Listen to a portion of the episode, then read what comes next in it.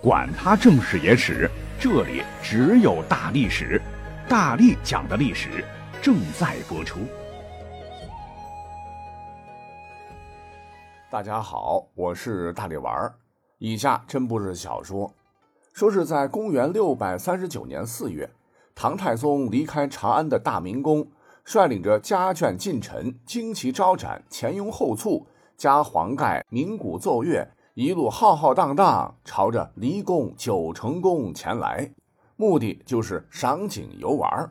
日理万机，好不容易从繁杂的国事中抽出身心，放松放松的李世民，哪里想到，就在四月十五日的深夜，一场针对他本人的斩首行动突然而至。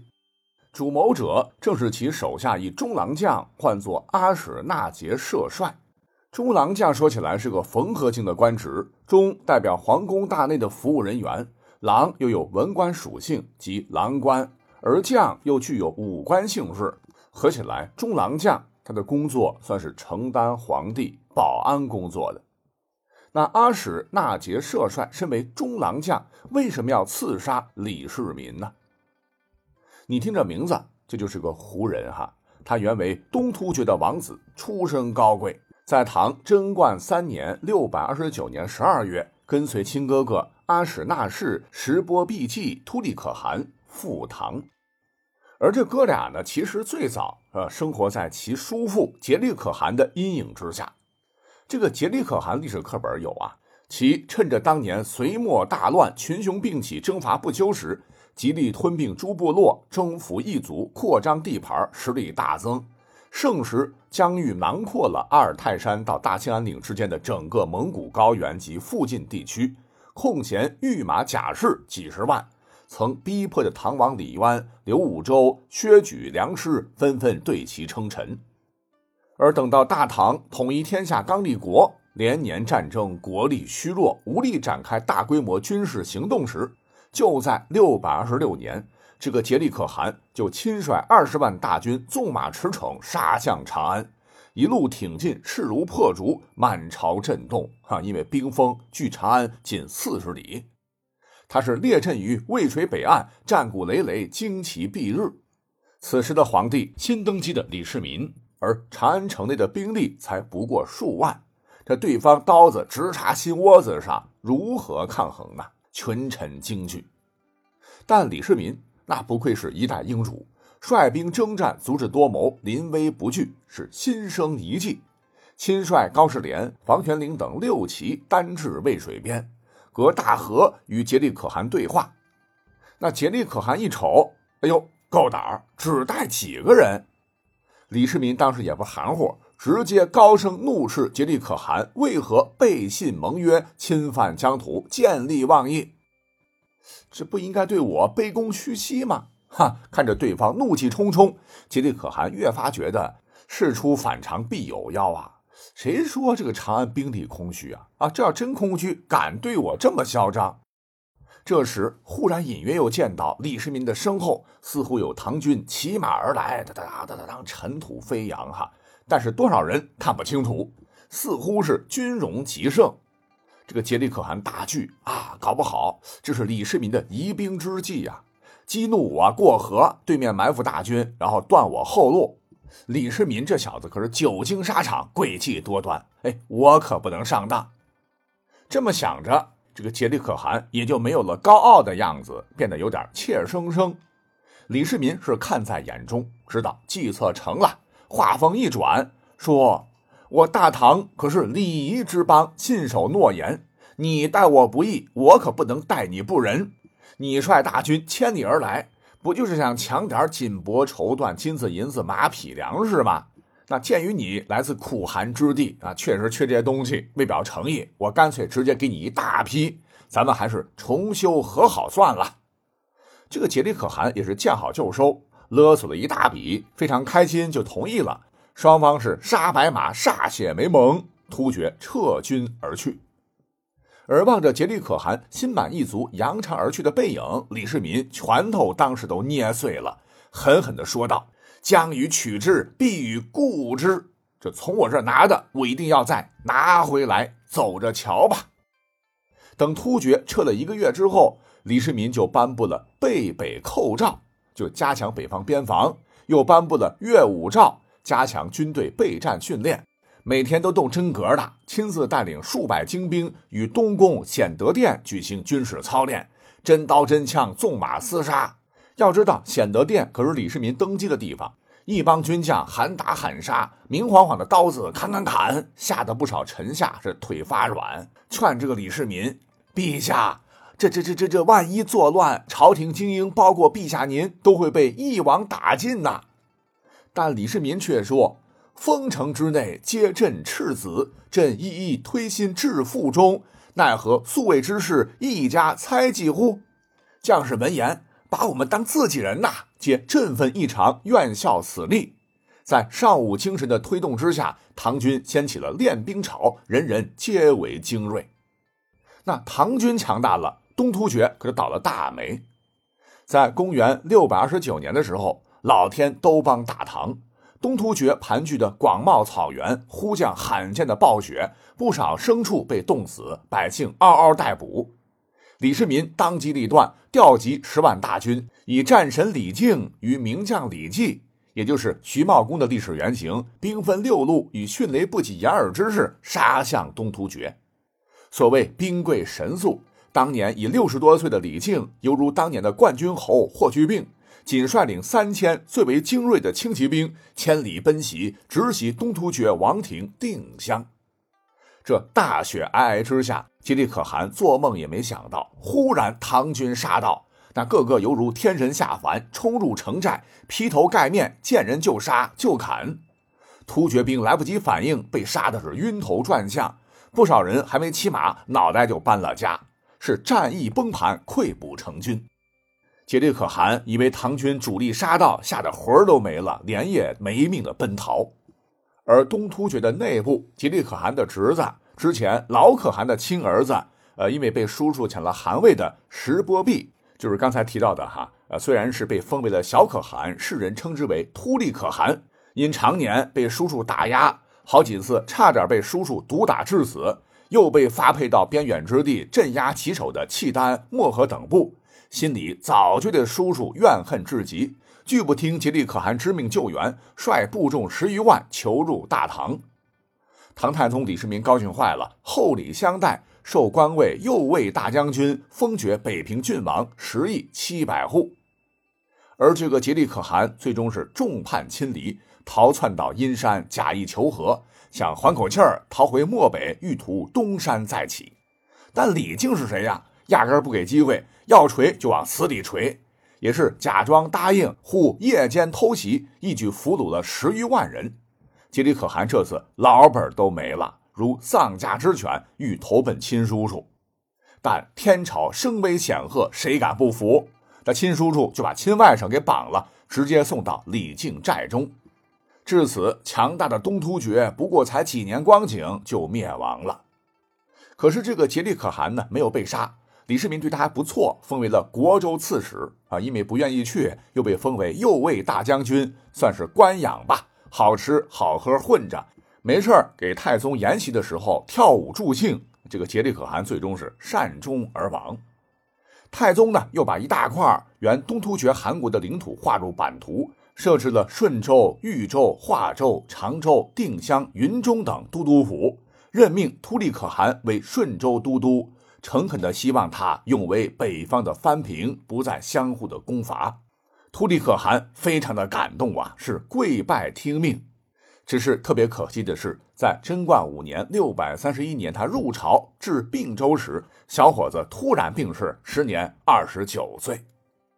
此时，唐太宗恩威并重，北方游牧民族心悦臣服，皆尊称太宗为天可汗，就不仅是中原人的皇帝了。李世民还成为了草原民族共同的可汗，彪炳史册。但作为一个普通人，哈，这么高的帽子让唐太宗李世民他有点飘飘然。那当时棘手的问题是，东突厥曾经很强大，常常不守约定，长驱直入，屡掠汉境，残害百姓，时叛时复，威胁政权。那如何一劳永逸地解决这东突厥部众几十万部众的去留，确实是个难题。当时满朝文武针对这个问题展开了争论，大体上呢分为这么几波吧。大清学家严师古开言道：“干脆把这些突厥人全都迁到内地河北，设置不同的部落，委派不同的酋长，分而化之，让他们各有各的小九九，彼此隔阂，咱不就安了吗？”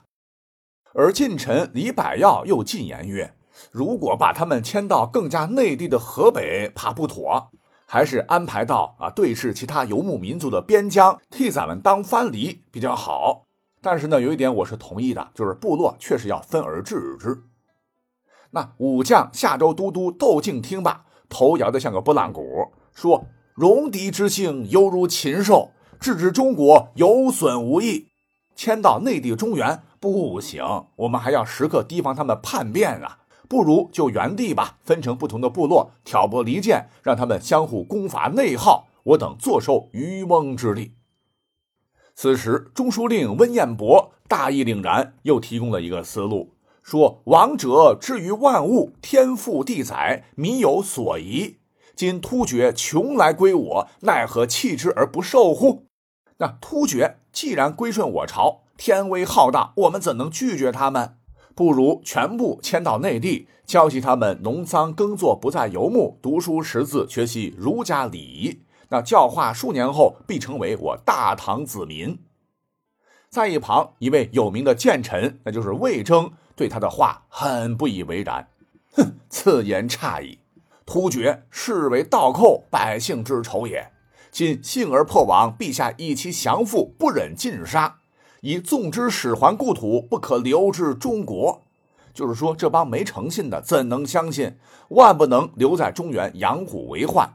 那多年之后，他们人数倍增，在我朝腹地，岂不是心腹大患？赶紧处理，以免悔不当初。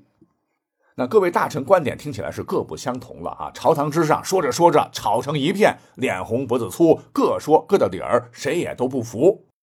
那平心而论，哈。其他人的观点都是有重合的部分，唯温魏二人是全部吸收还是全面排斥，完全是两个极端的说法。太宗十分的仁德啊，思忖再三呢，最终还是拍板这老温的建议听着顺耳，就他的了啊。毕竟天可汗，天朝上国，他得有度量啊，就正式下诏，将十余万的战俘安置在大概今河北、天津、北京等幽州之地。一直朝西撒开来，直至灵州，经灵武，上千公里，让他们落地生根。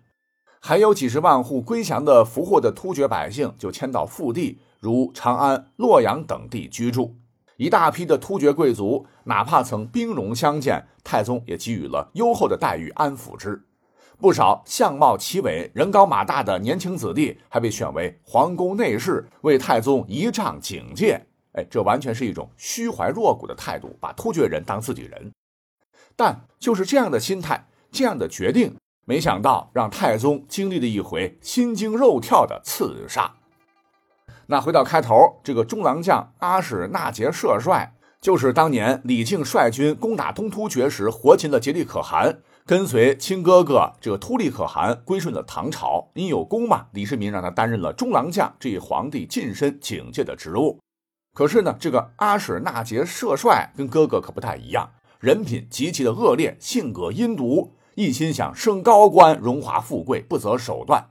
亲哥哥见他如此钻营取巧，不走正道，多次训诫他改邪归正。没想到阿史那杰射帅心术不正，反对突利可汗，怀恨在心。多次背着人向李世民诬告说，突利可汗是假意归附、密谋反叛，云云，想搞掉哥哥，自己当可汗。李世民也不傻，这诬告亲哥哥，深觉其品行不端，便从此不为所喜，冷落他，连续十余年不给他升迁。没料到这个阿史那杰射帅怨气极大，对李世民也是恨之入骨啊，便萌生了干掉皇帝的念头。他先是蛊惑哥哥突利可汗的遗子，叫做贺罗胡，花言巧语的拍着胸脯说，要是成功拥立他北还，自立为可汗。这个贺罗胡年纪小，还真动心了。但刺杀天可汗，这可不是闹着玩的，一旦有闪失，死无葬身之地。而阿史那杰射帅却信心满满说：“不怕，我手下有四十多位突厥勇士，强壮勇武，身怀绝技，刀枪功夫高，箭矢百发百中，足以一一当十。我已经利用中郎将的身份得到情报，说李世民之子晋王李治会于四月十五日夜到九成宫拜谒李世民。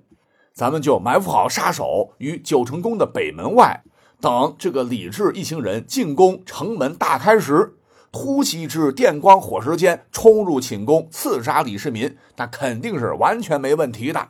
这贺罗湖信之哈，大家就开始准备刺杀行动。按照计划，阿史那杰帅就领着四十多个死士，手持兵器隐蔽于九成宫。但人算不如天算，当晚不知为何。那个李治啊，迟迟没来。据说是李世民觉得天气不好，临时取消了拜见。事已至此，箭在弦上，不得不发呀。阿史那杰帅就硬着头皮，只得发动强攻。为壮声势，他们高声呐喊，四处点火。一个呢是谁也没料到会有刺客，且都身穿唐军制服，乱哄哄的守备不知所措。混乱之下，一番力战，刺客们还真的冲入大门，直扑寝宫。那亡命之徒战斗力确实可以，四道防线的唐军被杀的是人仰马翻，形势十分的危急。到寝宫前最后一道防线，守军濒临崩溃，准备一个默默无为的小小折冲都尉，叫做孙武开。他拔刀高呼：“今日便是我等报效朝廷、为国尽忠的好时候，上前杀呀！”众卫士被激励。纷纷拿起武器，拼死抵抗。那毕竟人数少，一番激战，阿史那杰率率被击退，刺杀行动最后一步功亏一篑。剩余的二十来人就抢了二十多匹御马，逃奔而出。反应过来的唐军也是拼命的追击。当初订立盟约救了大唐一回的渭水，他又立功了。当逃至渭水河畔时，河水猛涨，无奈众人被唐军截回。在团团包围之下，最终刺客全数被擒。由于这次动静太大，李世民受到了严重的惊吓，忙下旨处死了以阿史那杰设帅为首的几个主犯。但由此可见，李世民确实还可以。那搁着别的皇帝，早就株连九族，满门抄斩，而他只是将几个人处死。被裹挟的贺罗湖只是被流放到岭南，他没有上纲上线。军中任职的胡人安然无恙，保有原职，那毕竟是天可汗，不可能不端着嘛。李世民内心触动很大，对近臣说：“中原百姓才是天下之根，突厥等如若枝叶，若损伤了根本，却让枝繁叶茂，国家难以长治久安耳。”表示很后悔没有采纳魏征的建议。太宗从此也不再信任突厥，一道圣旨。原来东突厥的将领阿史那思摩为可汗，赐姓李，将所有的突厥人又送回黄河以北，迁徙到蒙古高原的漠南地区，算是彻底废除了温彦博的民族政策。这个大转弯影响非常大，导致唐朝国土面积虽南征北战，将周边蛮族胡人之土纳入版图，达到了前所未有的辽阔，可是没有融合他们。所有这些游弋在外的游牧民族，始终会卷土重来，继续走上掳掠边境、南下侵入中原的老路。频繁的战事也使得国内人口、财力等损耗巨大。为了保得领土不失，唐太宗就设置了节度使这一职，给予了很大的权限，征兵征粮饷，抵御外族铁骑的侵入。但问题是，唐朝中央政权强大时，那地方得听中央的。到了玄宗末期，节度使远离朝政，权力是越来越大，成为了独立王国，反倒成了朝政最大的隐患。最终，随着安史之乱的爆发，藩镇割据愈演愈烈。那待到唐末黄巢之乱爆发，藩镇割据遍地开花，在各种因素的加持之下，导致太宗曾苦心打造的帝国最终灭亡。